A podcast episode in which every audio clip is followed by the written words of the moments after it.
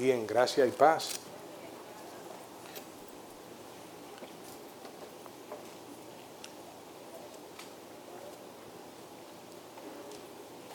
Me toca el privilegio inmensurable, indescriptible, de poder compartir esta palabra con ustedes una vez más.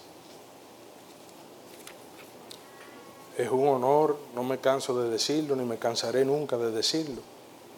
Es un verdadero honor, un privilegio poder hacerlo.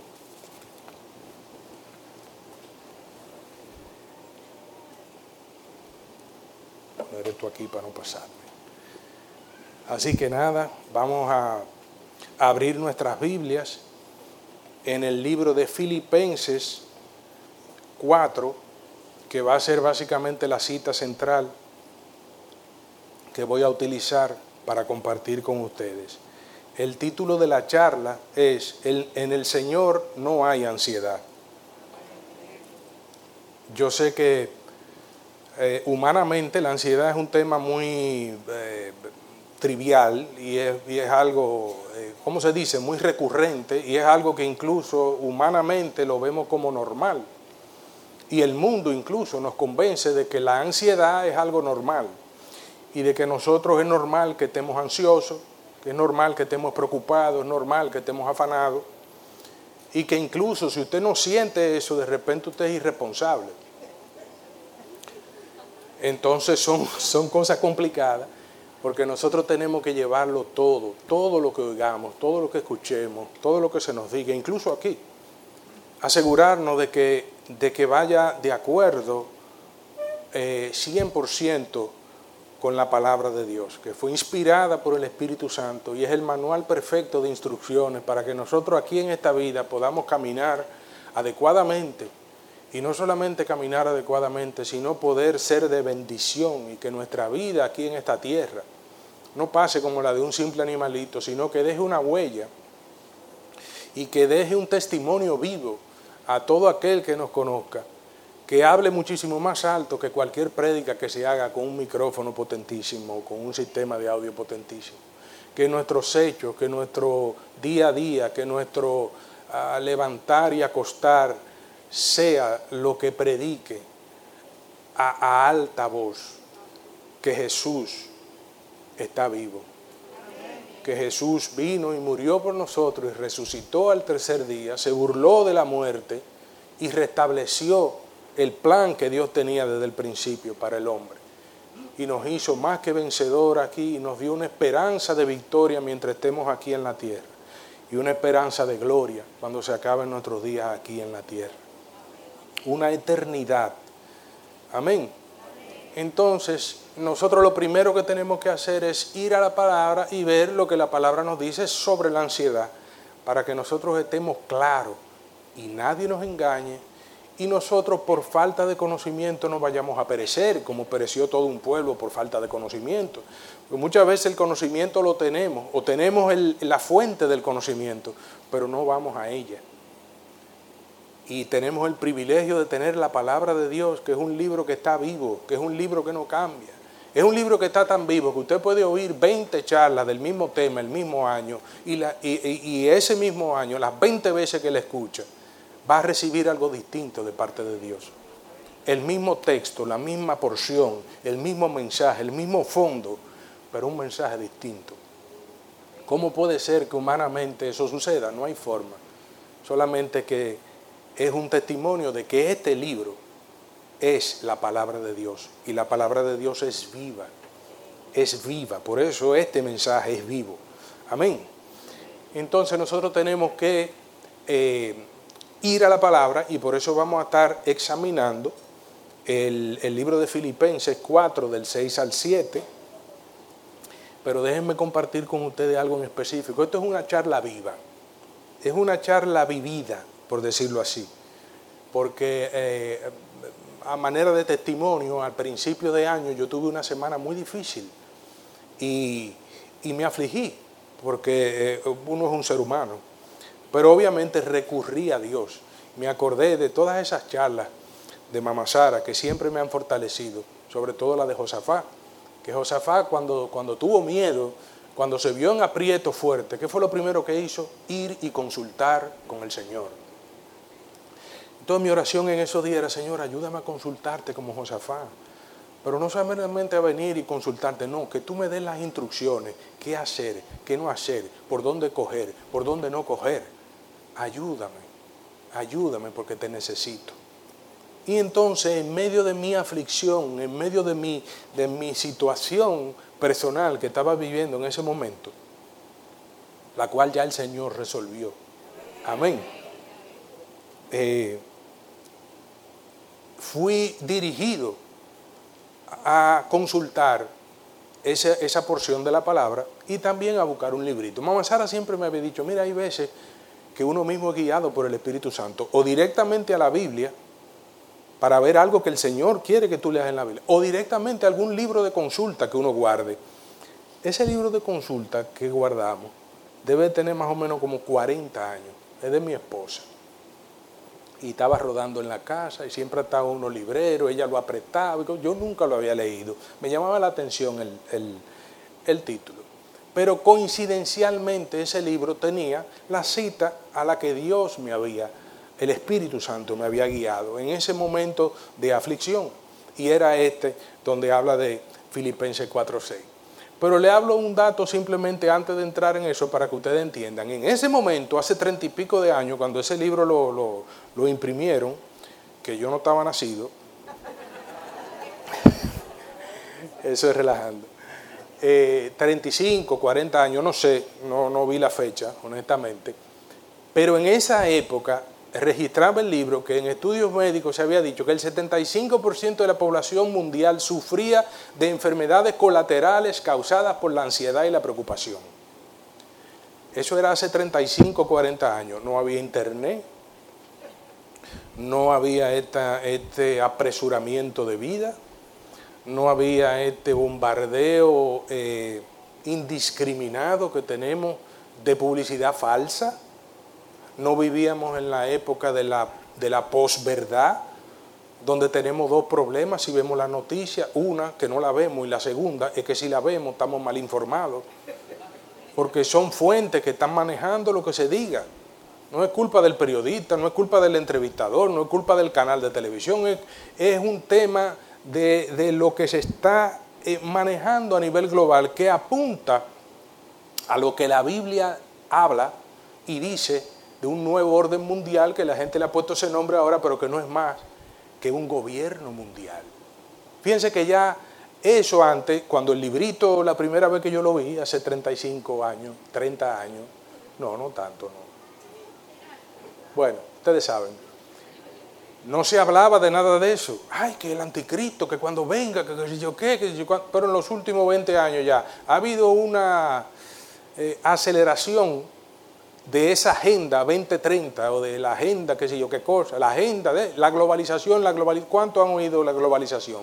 Toda la semana oímos esa palabra, la globalización. No solamente una globalización eh, eh, económica, una globalización eh, financiera, mercadológica y empresarial, sino de gobierno. Y para ahí es que va todo. Y la Biblia lo dice hace, hace, hace cuatro mil años. Entonces esto es lo grande de este libro, que lo dice todo. Hace miles de años lo dice todo. Si usted quiere enterarse, estar al día de cuáles son las verdaderas noticias, lea la Biblia y se va a enterar. Pero el enemigo, como todos ustedes saben, ha hecho todo un trabajo fino para que sea el libro más vendido y el menos leído. La gente antes, cuando yo me acuerdo, mi abuela lo, lo, tenía abierto en un salmo, no me acuerdo si era el 91 o cuál. Una cantidad de señoras lo tenían abierto, muy devota de la Iglesia Católica. No tengo nada en contra de eso, al contrario, yo nací ahí, me crié en un colegio católico, de los buenos. Mucho agradecimiento porque ahí toda la semana oí la palabra, los evangelios, eso quedó sembrado en mi corazón.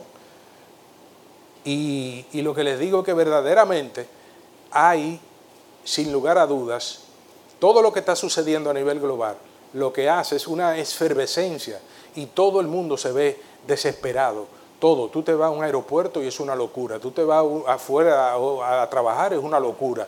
Tú te vas a donde sea y tú vas a ver la misma efervescencia que hay aquí en el tráfico dominicano, que es un caos. que no sé en qué momento se va a trancar y ya la gente va a tener que salir de los carros y dejarlo ahí mismo y salir a caminar. Porque no creo que vaya a fluir la cosa, porque es una cosa sorprendente. Entonces el 75% en esa época estaba ya afectado en salud con temas de presión sanguínea, oigan eso, presión sanguínea, cáncer, un montón de, temas gastrointestinales, todo tipo de úlceras a causa de la ansiedad. En esa época, que venía la Semana Santa y la ciudad se quedaba vacía, que si usted se quedaba era un remanso de paz. Imagínese usted ahora, yo asumo que debe de haber un 98, un 99% y el 1 o 2% son los enajenados mentales, que no reciben ningún tipo de presión alguna eh, y, pueden vivir y respirar sin que nada les afecte. Pero lo peor y lo más delicado de todo, que es lo que quiero eh, trabajar, eh, conversar con ustedes, es que la mayoría de los cristianos estamos siendo víctimas de esa ansiedad y de esa preocupación, incluyéndome a mí. Y por eso yo la pasé tan mal a principio de año. Y tuve desesperadamente que consultar a Dios, buscar a Dios, decirle, Dios, ayúdame.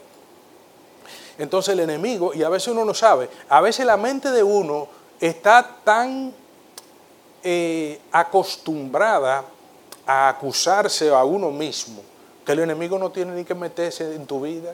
Dice, no, este, este se mata solo. Entonces a veces uno te reprendo en el nombre de Jesús, Satanás, yo no tengo nada que ver contigo, tú mismo te estás matando. Tú mismamente te estás matando. Porque es que tú no estás confiando, tú no estás creyendo, tú no supuestamente tienes de tu lado al Rey de Reyes y Señor de Señores, al que creó el cielo y la tierra, el universo y todo lo que existe y lo que todavía el hombre no sabe que existe. Y sin embargo, nosotros seguimos cayendo en eso y cayendo en eso y cayendo en eso y cayendo en eso. Ansiedad, preocupación, afán. Eh, eh, eso, eso es. La ansiedad es una preocupación, una incertidumbre o un afán por lo que podría pasar a futuro. Pero en el fondo no deja de ser un miedo porque las cosas salgan mal. O un miedo de que las cosas van a salir mal.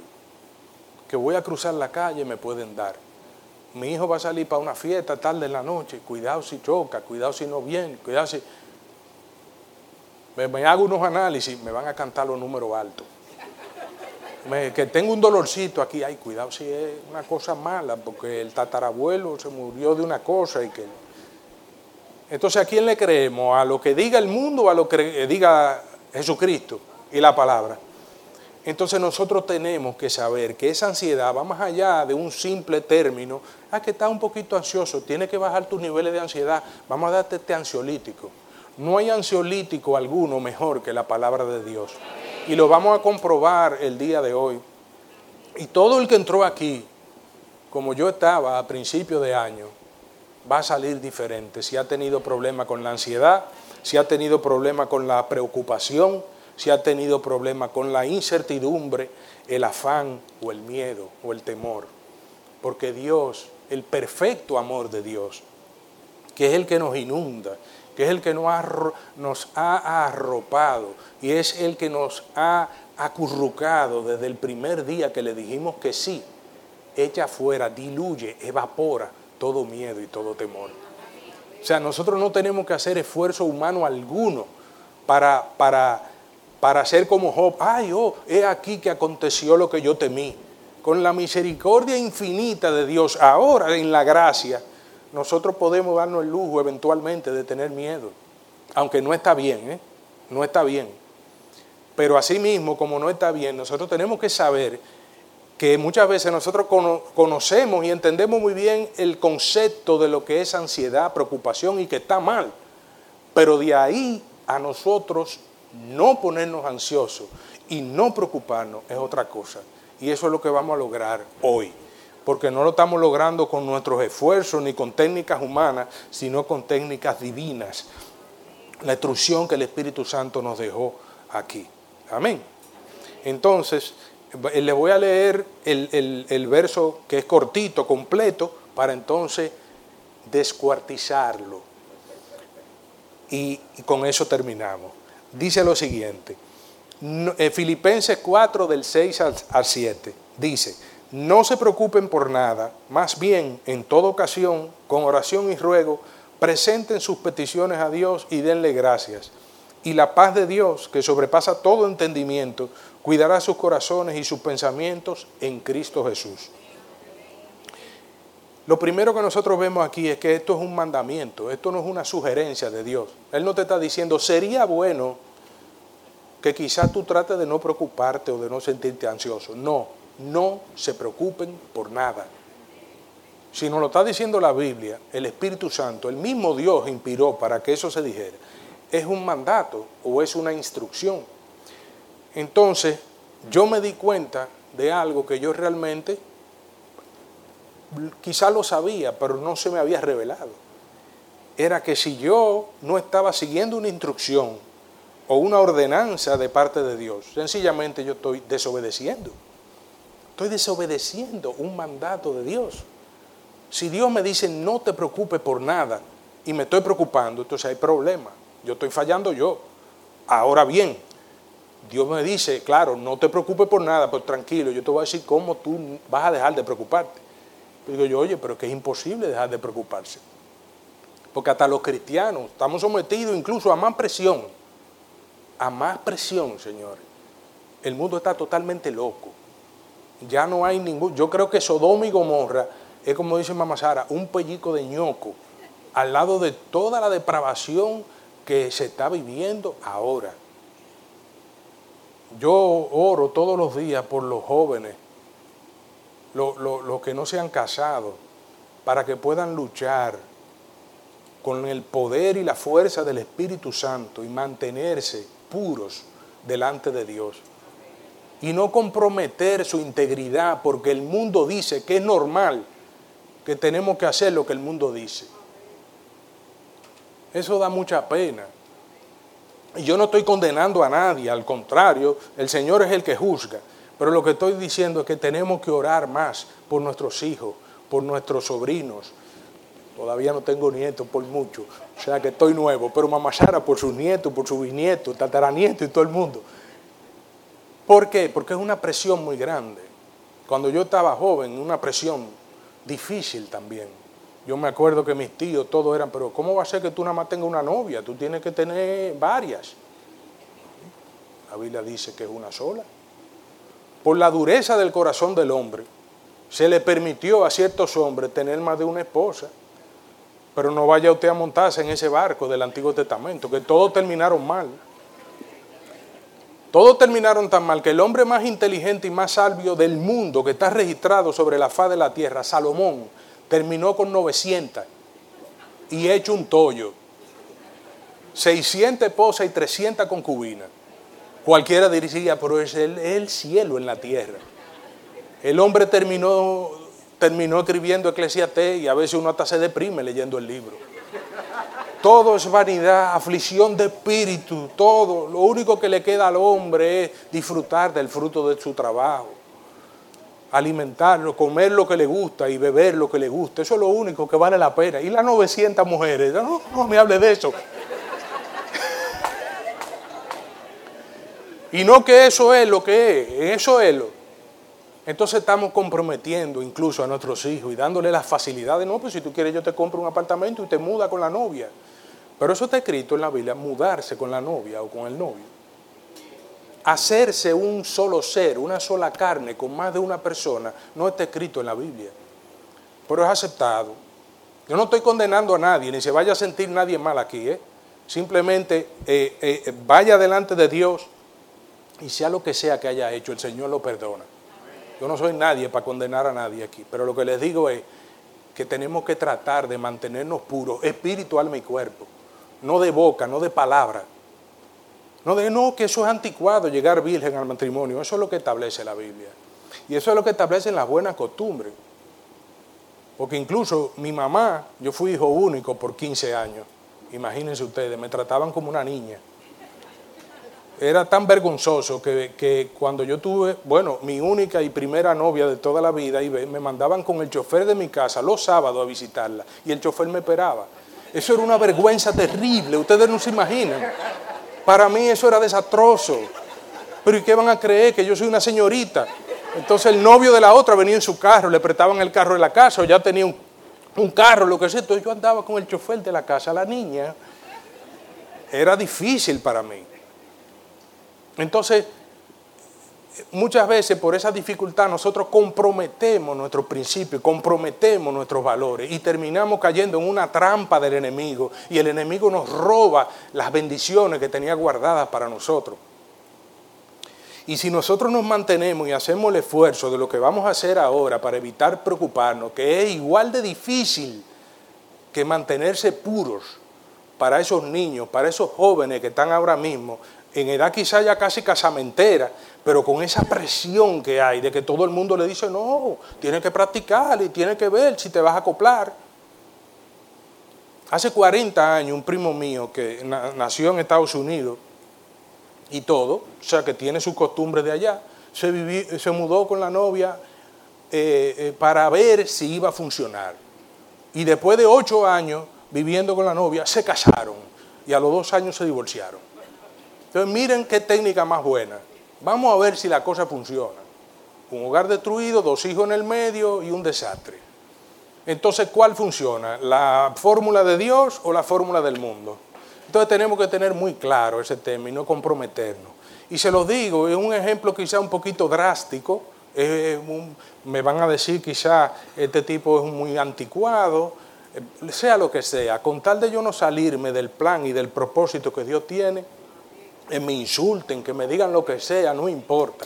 Pero somos nosotros los que tenemos que, amén, somos nosotros los que tenemos que procurar ser aprobados delante de Dios, espíritu, alma y cuerpo espíritu, alma y cuerpo. A la hora que sea, en el sitio que sea. Yo me he espantado de amigos míos que se juntan conmigo en convenciones en Vegas. Ay, al fin estamos en Vegas. What happens in Vegas stays in Vegas. Yo, ¿qué pasa? No, pero tú estás solo aquí en Vegas. Tú puedes hacer lo que tú quieras. Mira, mira, eh, mira este menú que hay aquí. Yo, eh, allá, allá con su menú. Yo vine aquí a trabajar. Entonces, es lo que le digo, señores, es fuerte. Una persona que no tenga valores y principios cimentados en la palabra, que le garantiza que vale la pena seguir eso y que le garantiza, es más, me voy más allá, usted puede hablar con cualquier psicólogo y con cualquier médico y le va a decir que lo mejor y lo ideal es que cada persona se funda en un solo ser, con una sola persona. Porque hay un, un, un ¿cómo se dice? Hay un maridaje, un, ¿cómo se dice? Una mezcla genética de microbios, de un montón de cosas, pero lo más peligroso, hay una mezcla de temas espirituales que se funden. Un, ADN espiritual, por un lado, que viene con un montón de macos, que cuando se sale de la palabra de Dios, el enemigo viene con siete peores, y por el otro lado lo mismo. Cuando eso se une, una bomba, una bomba ahí no queda nada. Entonces, con eso en mente, lo que le digo, porque humanamente es muy difícil, solamente en Dios nosotros podemos mantenernos íntegros, puros, espiritual mi cuerpo. Es muy difícil, solamente en Dios, en Él es que lo podemos todo. Si nos salimos de Él, estamos fritos, porque aquí no hay ningún superhombre. Amén. Entonces, lo primero que dice eh, esa cita, como les dije, ya ustedes vieron que es una un mandato. No podemos dejar de hacer ese mandato, estamos desobedeciendo. Y eso es sumamente importante. Ahora, yo no quiero añadir carga en esta mañana a ustedes de que, ay, y todas las veces que yo me preocupo, yo hoy mismo me estoy preocupando yo, entonces he venido a la iglesia a yo sentirme más culpable todavía. No. Preocúpese por preocuparse. La única preocupación válida que nosotros vamos a poder tener de hoy en adelante es preocuparnos por preocuparnos preocuparnos por estar ansioso, preocuparnos por tener miedo o por tener inseguridad. Esa es la única preocupación de verdad. Pero después vamos a ver ahora cuál es la fórmula de Dios, que sí es la que tiene el resultado garantizado 100%. No se preocupen por nada. Un, un mandato firme. Entonces, hay una advertencia antes de dar los pasos a seguir, o una aclaración precisa que sigue ese mandato, que dice, más bien en toda ocasión, más bien en toda ocasión. ¿Por qué? Porque el Señor sabía que muchas veces cuando nosotros viniéramos delante de Él, mira, Señor, mira, eh, sí, está bien, era un problema sencillo, pequeño, mediano, pero esto es un mega problema que me ha caído encima, yo entiendo que es válido preocuparse, pero no. Dice, en toda ocasión, toda ocasión significa todo tipo de problema, posible, imposible, grande, pequeño, enorme, de cualquier tipo, póngale el nombre en toda ocasión, Él está diciendo que no nos preocupemos. Por nada, por nada. Entonces sigue diciendo la instrucción número uno, que es presentar sus peticiones a Dios. ¿Qué fue lo primero que hizo Josafat cuando tuvo miedo? Consultar a Dios. Él fue a presentar sus peticiones a Dios. Él no fue, ahora podemos coger el teléfono y comenzar a llamar y mucha gente dice, desahógate. Entonces comienzan a llamar a todos los contactos del teléfono, amigos de cercanos, mira que tú sabes que tengo este problema y ese problema creciendo, creciendo. Porque eso, eso es como una levadura que usted le echa cuando habla del problema, en vez de ir y consultarlo con el Señor. Eso es lo que Él quiere. Él te está esperando con los brazos abiertos.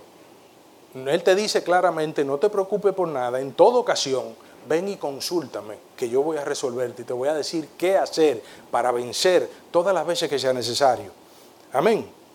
Hay otra versión en la, en la, otra, cita que la pueden apuntar de referencia solamente, primera de Pedro 5.7, que dice, echando o depositando sobre él toda ansiedad y preocupación, porque él cuida de cada una de ellas. No está diciendo él cuida de, las, de algunas, cuida de cada una de ellas. Ahora bien, el asunto y el éxito de la fórmula de Dios aquí está en cómo nosotros le presentamos a Dios esas peticiones. Y aquí lo dice claramente, esa es la instrucción número dos, dice, con oración primero. Y todo el mundo sabe lo que es orar, es hablar con Dios. Pero el significado en el original va mucho más allá que simplemente hablar con Dios es conversar con Él, es compartir con Él, es tener una comunión con Él, es ser recurrente compartiendo con Él. No es repitiendo una, una plegaria que esté escrita y usted va donde Él y la repite, no. Es una, es una coinonía, es, una, es un compartir, es un pasar tiempo con Él. Es me siento en mi lugar secreto contigo y hablo, Señor, mira, tengo este problema, tengo esta necesidad tengo esta preocupación y tú me pides que venga delante de ti, te estoy obedeciendo en toda ocasión.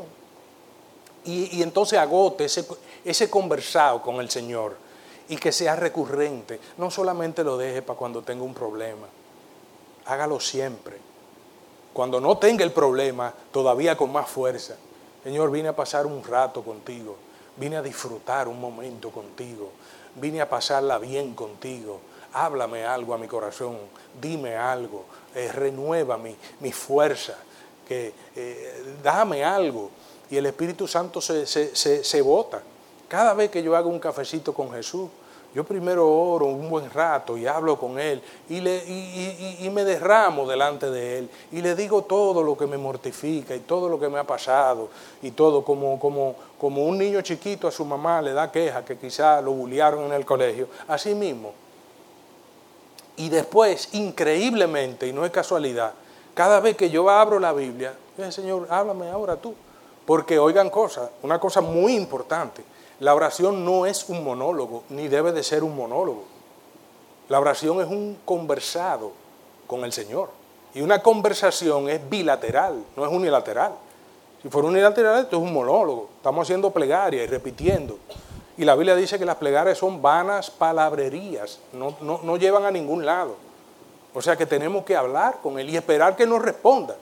¿Cómo nos va a responder? ¿Va a bajar del cielo y se va a sentar al lado de nosotros? Ojalá un día. Y me permita, Jesús, vamos a tirar un selfie aquí, espérate, plan. Pero no. ¿Cómo nos va a responder? A través de su palabra, con el silbido apacible del Espíritu Santo, que a veces nos sopla algo al oído algo que es muy tierno, algo que es casi imperceptible. Es una, es una percepción. Por eso Mama Sara siempre habla de que percibí del Señor lo siguiente. Hay mucha gente que osadamente dice, el Señor me dijo tal cosa.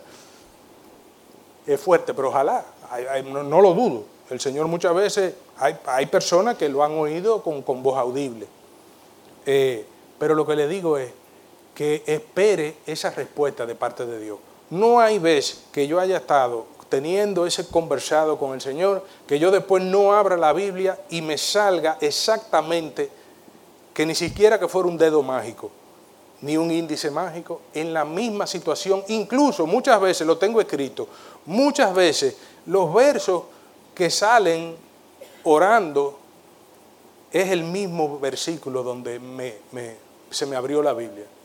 No es coincidencia, porque ha pasado mil veces, no ha pasado una, ni dos, ni tres, ni cuatro, no, mil veces. Y cuando no es eso, el Espíritu te guía a agarrar un libro de consulta o a oír una charla grabada de Mamá Sara. Y, y hay así cantidad de cosas. Entonces, muy, muy, muy importante. Acuérdense, bilateral.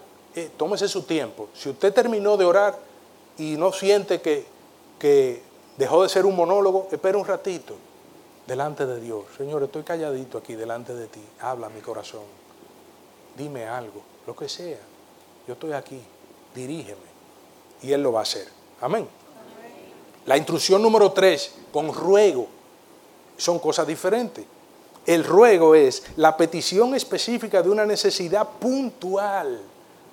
El Señor quiere un nivel de detalle profundo. El Señor no quiere que nosotros... Hay mucha gente que me ha dicho, no, que yo lloro poco. ¿Por qué? Porque el Señor lo sabe todo. El Señor sabe todos los problemas míos. Si Él me lo quiere resolver, me lo resuelve. Pero es que el Señor quiere tener una relación con nosotros. Porque a través de Jesucristo nosotros hemos sido hechos hijos. Hemos sido hechos herederos y coherederos en Cristo Jesús.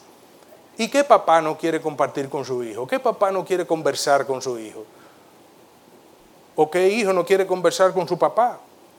Cuando está en sus cabales, obviamente, porque hay edades complicadas. Pero, pero eh, está ese deseo de compartir. Entonces Dios quiere que, se, que seamos específicos con lo que nosotros le, en ese conversado, la parte de las rogativas o del ruego, Señor, te ruego, mira, tengo esta situación puntual, tengo hasta tal fecha para yo resolver este problema. Y el problema consiste en esto, esto y esto. Tu palabra dice que tú todo lo resuelves. Entonces ayúdame. Y ya Él lo resuelve, porque ya eso fue lo que Él estableció aquí. Que en toda ocasión, y que no nos preocupáramos, viniéramos con oración y también con ruego. Ya tenemos claro lo del ruego, ¿verdad? Seguimos con la intuición número cuatro y ahí es que nos quemamos la mayoría. Y denle gracias. Usted me dirá, sí, pero ¿cómo le voy a dar gracias si no he recibido nada? Claro, usted le va a dar gracias primero porque es que tenemos demasiados motivos para nosotros agradecerle al Señor. Estamos aquí vivos hoy no nos rompimos el meñique esta mañana con, un pedazo de la cama. Respiramos por los dos huecos de la nariz. Ustedes sabían que hay personas que no pueden respirar por la nariz. Y eso es desastroso. Hay que operarlo, hacerle muchísimas cosas. No nos duele la garganta. El otro día a mí me dio una gripe y me tuve que ir a una, una convención lejísima. Y yo iba en un avión a Europa y eran como nueve horas y pico porque fue de, Estados Unidos para Europa. Y, ya varias horas, y yo desesperado en ese avión, y yo decía, Señor, ayúdame, yo necesito ayuda, porque yo no tengo ni siquiera tiempo, cuando yo llegue, con todas las reuniones que tengo, de ir al médico, donde quiera que yo vaya. Gracias por el seguro médico que me diste, que puedo ir donde sea, pero no tengo tiempo, ayúdame. Y le dije a Ibe, mira, y yo sentí como si me dieran un jarabe aquí. Yo lo sentí, lo sentí tanto que tuve que tragar. Yo dije, gracias Señor. No se fueron los síntomas, se quedaron, pero yo seguí dándole gracias. Porque uno tiene que dar acción de gracias en fe, porque que lo que Dios promete, Él lo va a cumplir, no importa el tiempo que pase. Entonces nosotros estamos aquí presos en el tiempo, pero el Señor no está preso en el tiempo. Ya el Señor nos ve a nosotros sanados, ya el Señor nos ve a nosotros liberados, ya el Señor nosotros nos ve gozosos, el que tenga problemas con la depresión, ya el Señor nos ve relajados, a los preocupados y los ansiosos, ya el Señor nos ve contentos, nos ve felices, ya el Señor nos ve prosperados a los que estén apretados. Amén. Ya el Señor nos ve victorioso a los que están siendo perseguidos en temas eh, abusivos, lo que sea. Ya el Señor lo hizo. Ahora nosotros también tenemos que darle gracias a Él y decir, Señor, ya también yo me veo, no importa, porque yo no ando por vista, yo ando por fe. Y ya tú me ves así. Y todos esos regalos han sido dispuestos para mí, todas esas promesas están aquí en la palabra, para ti, para mí. Agárrela, agárrela y no la deje ir. Y simplemente sigue esos pasitos que están ahí. Lo principal, oiga bien, después que usted haga esos pasos, gracias Señor, gracias. Gracias por todas las veces que tú me has librado. Y comienza a recordar las victorias pasadas, eso es muy importante. Porque ustedes saben que el enemigo tiene un expertise sobrenatural, más allá, una cosa impresionante, de hacernos olvidar las victorias pasadas. Una cosa increíble. Es una cosa impresionante. Entonces, ¿qué yo he tratado de hacer? Recordarlas y irlas registrando. Y en la medida que van pasando, escribirlas. Para algo es útil el celular, por lo menos. En las noticias esas, yo voy por pa, pa, pa, pa, O cuando me llega algo, a veces estoy en la oficina y me llegó una palabra de parte de Dios, percibí algo del Señor. Anoche yo estaba terminando de, de preparar esta charla y todavía yo sentía, Señor, me falta algo. Que estoy también como algo, no sé. Esta mañana, en el medio del sueño, así despertando, el Señor me terminó de, como de, de decir. Y yo, gracias, Señor. Y no le puedo verbalizar qué fue, pero pasé un momento lindísimo con él de madrugada. Pero un momento espectacular.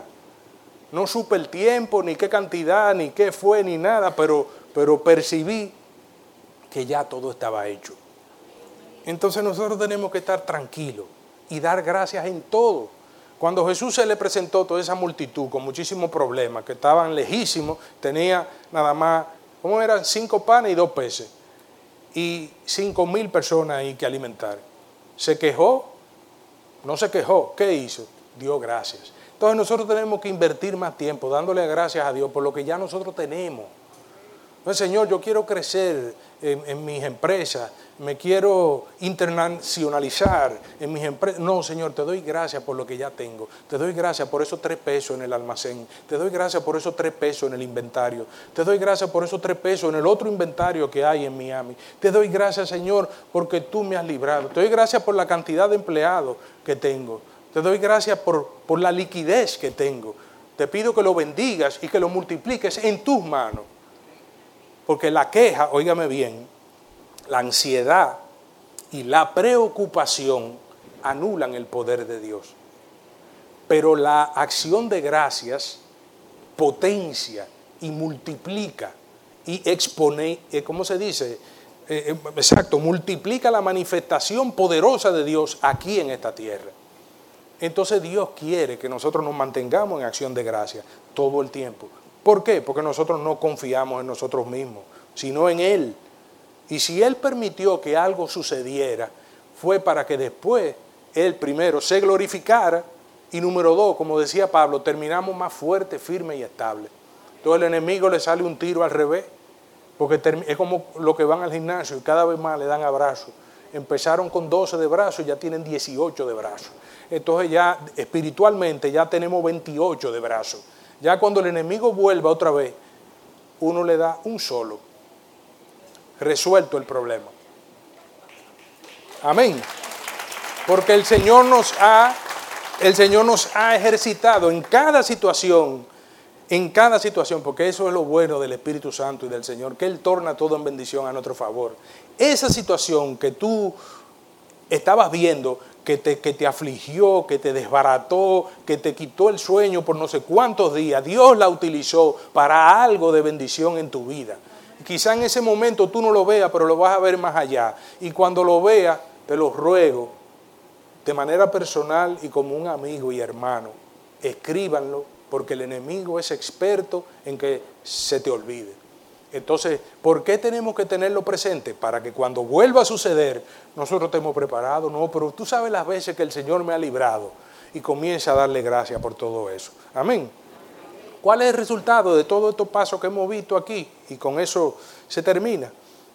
Que después que hagamos eso, dice, y la paz de Dios cuidará sus corazones y sus pensamientos en Cristo Jesús.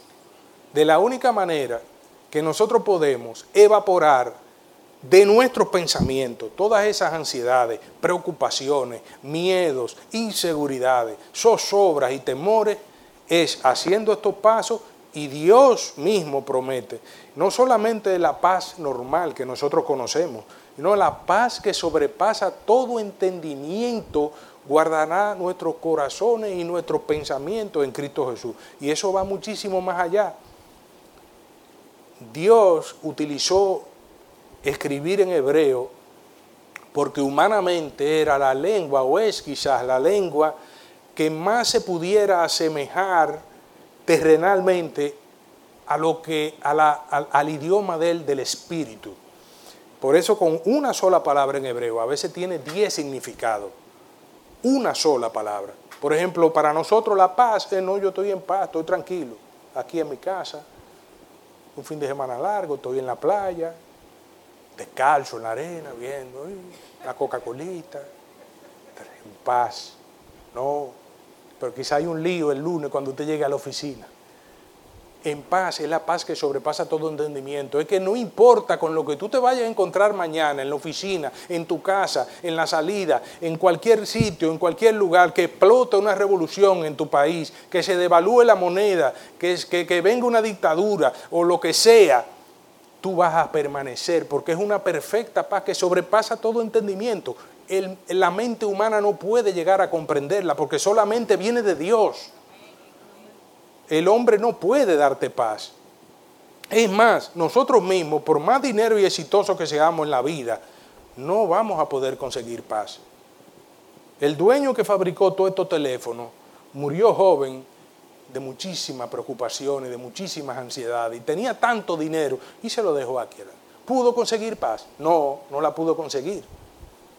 Entonces, Dios mismo el Dios que creó los cielos y la tierra nos está prometiendo que si nosotros hacemos esos simples pasos, que ya ustedes lo tienen ahí, Él mismo nos va a llenar de esa paz que sobrepasa todo entendimiento. Y dice, cuando dice eh, eh, eh, que Él cuidará nuestro pensamiento, utiliza una palabra también que se utilizaba en, en, el, en el lenguaje militar, Él custodiará como un militar y como un guardia de una armada, custodia una puerta de un palacio o de una fortaleza o de una ciudad, así mismo el mismo Señor va a cuidar esa puerta de tu mente y de tu corazón. Porque nuestra mente, el intelecto, oigan bien, es lo que el enemigo utiliza para sembrar su flechita de duda, de temor y de inseguridad. La Biblia dice que son como, como flechas de fuego o dardos de fuego, ¿correcto? Pero ¿con qué nosotros apagamos esos dardos de fuego? Con el escudo de la fe el escudo de la fe los diluye, los diluye y se cae todo eso. Pero el corazón es muy importante, el corazón va más allá del pensamiento. Y el corazón es lo que se conecta con Dios. El corazón es lo que se llena del Espíritu Santo y el Espíritu Santo lo transforma de manera tal de que no importa lo que pase aquí en la mente, lo que suceda y la fe del corazón, que es innegociable e inquebrantable, va a ser la que va a dar el fruto y va a ser el que va a traer el resultado y va a ser el que va a traer el testimonio a tu vida todas las veces que sea necesario. Amén. Entonces, para terminar, esto ha sido la medicina, pero yo les voy a dar un complejo vitamínico que ustedes se van a ir complementando eso a diario. Entonces trate esto de, de hacerlo todos los días.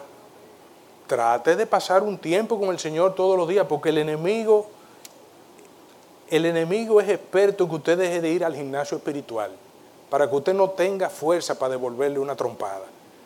Y usted necesita, de la única manera que nosotros vamos a resistir al enemigo es como firmes en la fe.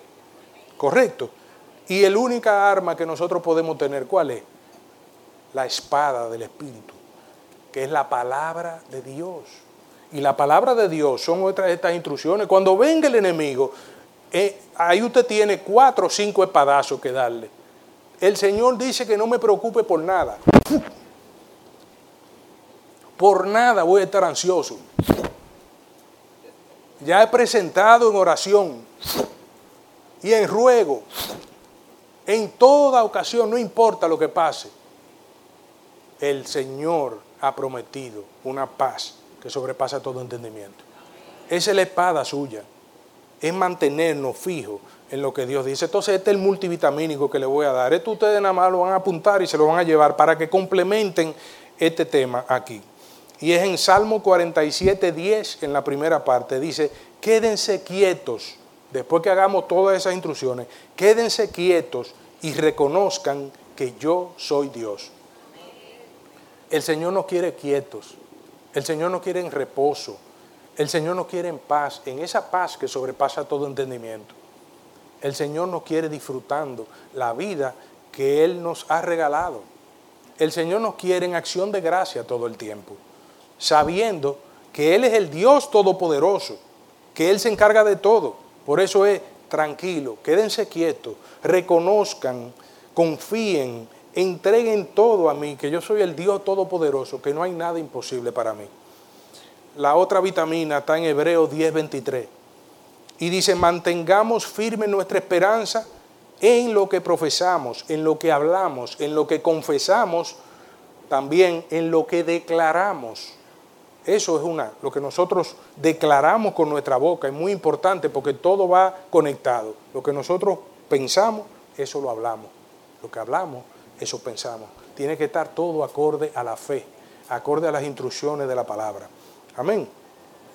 ¿Por qué nosotros nos vamos a mantener firmes en esa profesión? ¿Cuál es, cuál es eh, un ejemplo claro de que tenemos una ansiedad, pero la Biblia dice que por nada esté afanoso, porque Él me lo resuelve todo. Me mantengo firme ahí, no importa. ¿Y cómo tú estás tan seguro? Claro, en la segunda parte de la vitamina lo dice aquí, en Hebreo 23, dice, porque fiel es el que hizo la promesa, el cual jamás puede incumplir. Jamás puede incumplir. Oigan bien, es imposible que Dios incumpla o no cumpla una promesa de Él. Otra vitamina, Isaías 26, 3, ya estamos terminando. Tú guardarás en perfecta paz a aquel cuyo pensamiento en ti persevera, porque en ti ha confiado. Entonces una recurrencia de nosotros mantenernos pensando en quién, en el problema, no, en la situación, no, en Él todo el tiempo, en Él y su promesa, en Él y su promesa usted tiene que hacer un ejercicio para cada vez que venga una preocupación en su vida, usted sacar 10 versículos de promesa que, evaporen esa preocupación. Haga ese ejercicio, gócese en ese ejercicio, disfrute ese ejercicio. Va a llegar un momento que usted va a estar tan ejercitado espiritualmente que usted va a ser como Kenneth Hagan cuando, cuando salía de una situación que la vencía, de un problema él salía y decía, eh, ¿cuál es eh, eh, lo, otro que tú quieres traer? Tráelo, que estamos preparados para resolver lo que sea. Porque en el Señor es que estamos confiando. Amén. La otra vitamina está en 2 de Corintios 10 del 4 al 6. Dice, nuestras armas no son de este mundo, sino poderosas en Dios y destruimos todo argumento que se levante en contra del conocimiento de Dios. Y ya hemos hablado aquí cuál es el conocimiento de Dios, esas instrucciones. Todo argumento que quiera descalificar esas instrucciones y decirte, no, hombre, no, esos son cuentos de camino, es un tema motivacional. Aquí no hay nada motivacional. Todo lo que se habla aquí es la palabra de Dios y es para beneficio de lo que le hemos dicho que sí al Señor y lo hemos aceptado en nuestro corazón. Amén. ¿Por qué? Porque todo aquel, oíganme bien, oíganme bien, todo aquel que reconoce que Jesús, el Cristo, es el Mesías, el Redentor y el Salvador, no es de este mundo. Amén. Ha vencido al mundo. Es de Dios. Y todo lo que ha vencido al mundo es nuestra fe. La fe de nosotros es lo que ha vencido al mundo. Todo lo que nace de Dios ha vencido al mundo. Todo el que cree ya que Jesús es el Salvador, el Redentor, ha nacido ya de Dios. Y por ende, si ya nació de Dios, ha vencido todo lo que pueda enfrentarse aquí en esta vida. No se necesitan charlas motivacionales porque las charlas motivacionales están basadas en la sabiduría humana y se caen. Usted saliendo por esa puerta, se da un matazo en la escalera y ya se fue todo a pique. Mientras que si nos damos un matazo ahí, sabemos que el Señor nos va a sanar Esa vez y todas las veces que sea necesario. Y va a tornar eso en bendición de alguna manera. De alguna manera. No sé cómo, pero de alguna manera. Y sobre todo, ese, esa vitamina termina diciendo, y llevando cautivo todo pensamiento para que se someta a Cristo Jesús. Llévelo preso. Cautivo es eso, preso. Cada pensamiento que llegue a su mente, de lo que sea, usted lo va a llevar preso. ¿A dónde? A la palabra. Espérate, tráncalo ahí, Señor, porque tu palabra dice lo contrario. Amén. Y la última vitamina, ya para terminar, está también en el mismo Filipenses 4.8, donde mismo estábamos leyendo, que dice, Pablo termina diciendo, manténganse pensando en todo lo que proviene de Dios. Se lo resumí ahí mantengámonos todos nosotros pensando solamente lo que proviene de Dios. Todo lo bueno, todo lo puro, todo lo honesto, todo lo de fe, todo lo digno de buen nombre. Si hay virtud alguna, si es digno de alabanza, en eso debemos pensar. Si es una preocupación, una zozobra, un tema del trabajo, un suplidor indeseable o un lo que sea, deséchelo. Señor, cámbiame ese y tráeme uno mejor en el nombre de Jesús, así es que tú haces las cosas. Glorifícate, déjame ver tu, tu brazo poderoso moviéndose una vez más. Entonces, antes de terminar, quizá ustedes estaban como yo, que eh, no sabían que, que, estaban fallándole a Dios, que estábamos desobedeciendo la palabra de Dios. Por ende, le vamos a pedir en oración un momentito al Señor perdón no sin antes compartir esta última porción para que ustedes sepan que el mismo Pablo, eh, que fue uno de los hombres que más recibió ataques en esta tierra, hubo un momento que él creyó que no iba a aguantar. Cuando él dijo, aunque estamos tan agobiados y con tanta presión que hasta la esperanza perdimos. Pablo, que era una persona con un temperamento, lo que se llama férreo, dice que hasta la esperanza él perdió. Pero oigan esto, pero todo esto sucedió para que no confiáramos en nosotros mismos, sino en Dios. Muchas veces nosotros nos sentimos que nos están exprimiendo. Y tú dices, pero ¿será que el enemigo no tiene trabajo alguno allá abajo y nada más se dedicó a molestarme a mí? Pero si usted se siente así algún día, sepa, después de seguir todas esas instrucciones, que todo va a suceder para que el Señor se glorifique. Y una vez más veamos que fue Él que nos dio la victoria y nos la dará todas las veces que sea necesario. Así que acompáñenme brevemente en oración si alguno se ha sentido que ha preocupado, que se ha sentido ansioso. Eh, Señor, venimos delante de ti con nuestro corazón en la mano, humildemente, pidiéndote perdón por todas las veces que nos hemos preocupado y nos hemos sentido ansiosos, porque muchos eh, de manera hasta inocente quizás, y por nuestras distracciones y exceso de trabajo, creíamos que de repente eso era algo normal. Y vemos que tu palabra, tú mismo nos indica que no debemos hacerlo. Y nosotros queremos obedecerte. Te pedimos que tú nos des la fuerza con tu Espíritu Santo y la unción poderosa para nosotros poder llevar estas instrucciones de Filipenses 4 al pie de la letra. Y nosotros verdaderamente dar testimonio a todos nuestros amigos, familiares, hermanos y seres queridos de que verdaderamente somos más que vencedores, no solamente de nombre, sino en todo lo que hacemos, en nuestro trabajo, en nuestra salud, en nuestro matrimonio, con nuestros hijos, en todo lo que tenga que ver con nosotros, porque fiel has sido tú que prometiste, el cual es imposible que no cumpla la promesa.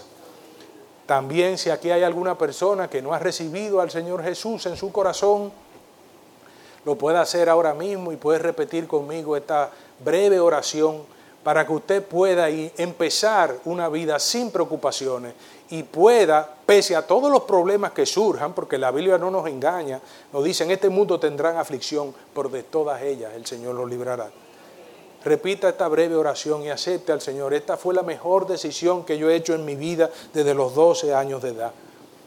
dice, Señor Jesús, perdóname por todos mis pecados. Te abro mi corazón. Te invito para que me hagas una nueva criatura. Te acepto como mi Señor y Salvador,